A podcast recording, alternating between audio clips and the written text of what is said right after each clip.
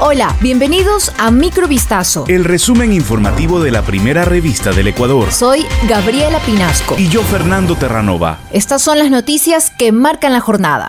Con maquinaria pesada fue destruida una edificación dentro de la penitenciaría del litoral en Guayaquil la mañana de este martes. En su cuenta de Twitter, el presidente de la República, Guillermo Lazo, informó: Derrocamos el pabellón consular en la penitenciaría utilizado para atacar a personal uniformado que ingresaba a realizar operativos. Enfatizó además que su gobierno eliminará cualquier infraestructura que hayan utilizado las bandas delincuenciales para resistir al orden de la fuerza pública. El centro carcelario es donde se han registrado amotinamientos y enfrentamientos entre reclusos en los últimos meses.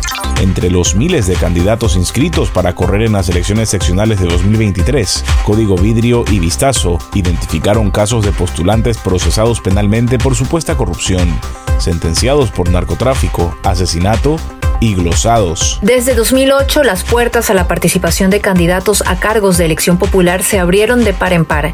Esta apertura fue cobijada por la ola garantista de la Constitución de Montecristi, emblema de la Revolución Ciudadana. La llave fue el artículo 114 del Código de la Democracia, que cambió radicalmente las reglas del juego electoral. Esa norma inclinó la cancha a favor de los intereses de movimientos y partidos políticos y sus caciques, en perjuicio de las garantías para los electores, a votar por candidatos libres de investigaciones judiciales. Destaca, por ejemplo, la candidatura de Froilán Aldaz a concejal de las naves en la provincia de Bolívar. En 2015, Aldaz fue sentenciado por narcotráfico a 12 años de prisión. Lea la investigación completa en vistazo.com.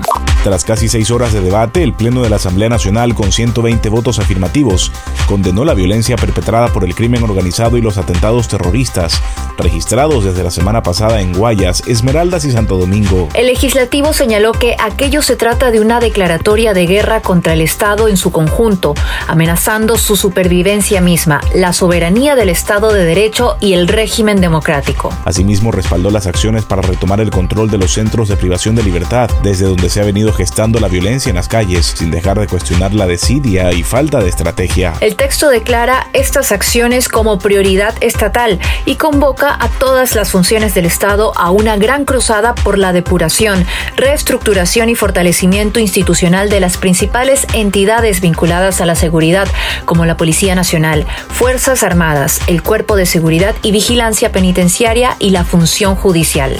La Fiscalía reformuló los cargos contra los implicados en el atentado a una unidad de policía comunitaria de Nueva Prosperina en Guayaquil que ocasionó la muerte de la policía lojana Verónica Songor. De tentativa de asesinato a asesinato fueron acusados los sospechosos de atacar con armas de fuego el destacamento. Varias balas alcanzaron a la policía que se encontraba de turno en dichas dependencias el pasado 9 de octubre. Tras el hecho violento, la Fiscalía y la Policía Nacional ejecutaron cerca de 30 allanamientos en el sector de sociovivienda en Nueva Prosperina, norte de la ciudad. En los operativos, 10 personas fueron detenidas. Tres fueron procesados por el ataque armado y los otros siete por tráfico y posesión de estupefacientes y porte de armas de fuego.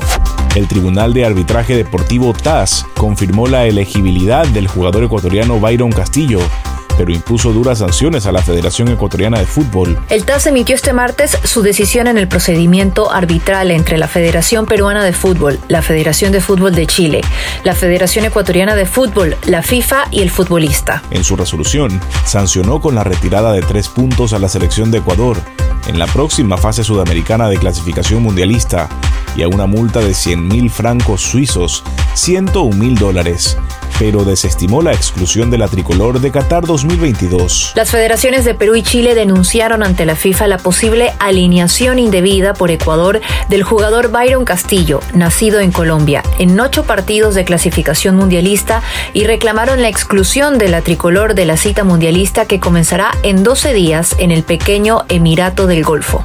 Esto fue Microvistazo. El resumen informativo de la primera revista del Ecuador. Volvemos mañana con más. Sigan pendientes a vistazo.com y a nuestras redes sociales.